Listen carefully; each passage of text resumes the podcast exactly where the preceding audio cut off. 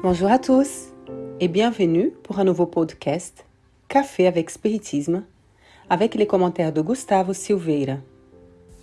Aujourd'hui, nous allons continuer notre étude sur les obsessions, la subjugation, la Genèse, chapitre 14, items 47 et 48. Nous sommes presque à la fin de l'étude sur les obsessions et c'est pourquoi aujourd'hui nous allons parler du troisième type classé par Kardec qui a été nommé subjugation. Selon le codificateur dans le livre des médiums, la subjugation est un synonyme de possession.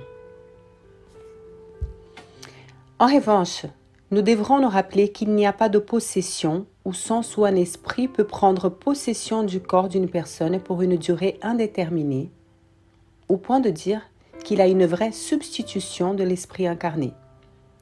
Ce n'est pas le concept de possession défini par Kardec. Ce qui se passe, c'est que pour un temps plus ou moins lent, l'esprit désincarné peut contrôler profondément celui qui est incarné, sans qu'ait réellement lieu la substitution. Dans le livre La Genèse, Kardec dit Dans la possession, au lieu d'agir extérieurement, l'esprit libre se substitue, pour ainsi dire, à l'esprit incarné il fait élection de domicile dans son corps, sans cependant que celui-ci quitte définitivement, ce qui ne peut avoir lieu qu'à la mort. La possession est donc toujours temporaire et intermittente, car un esprit désincarné ne peut prendre définitivement lieu et place dans un esprit incarné, attendu que l'union moléculaire du périsprit et du corps ne peut s'opérer qu'au moment de la conception. Bien que dans le livre des médiums, Alain Kardec ait présenté la possession comme étant nécessairement un processus obsessif également appelé la subjugation, le plus intéressant est que dans le livre La Genèse, il propose une rectification du concept de possession. Il présente la possession comme une sorte de médiumnité, car la personne possédée peut être sous influence d'un bon ou d'un mauvais esprit.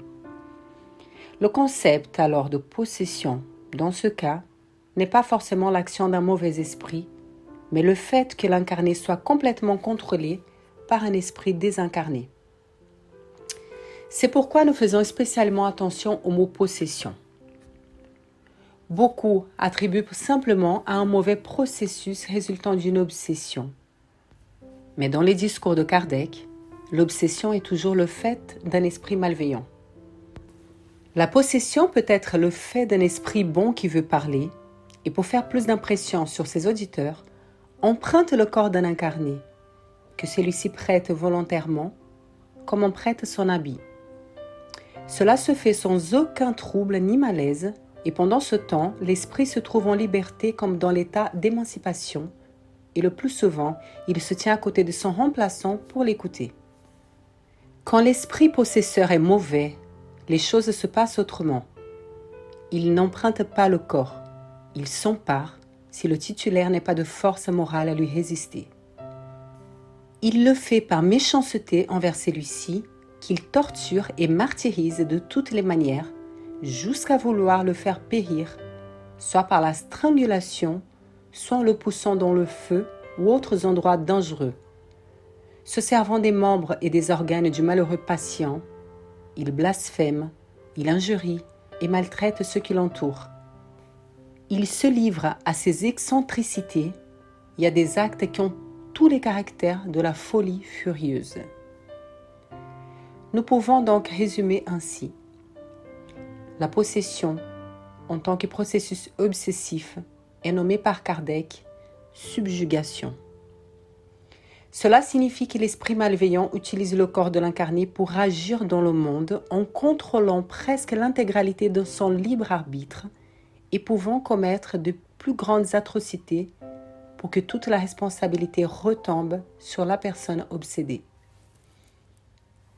Ainsi, il est évident que la subjugation peut avoir des conséquences très graves. En revanche, c'est un processus plus facile à identifier comparé à la fascination et qui demande l'intervention d'autres personnes pour aider au rétablissement de celui qui est influencé. Dans le prochain épisode, nous allons analyser les cas extraits du livre Sexe et Destin d'André Luis afin de mieux comprendre comment les désincarnés agissent pour tenter de contrôler nos volontés et nos actions. En attendant, restez en paix et au prochain épisode de Café avec Spiritisme.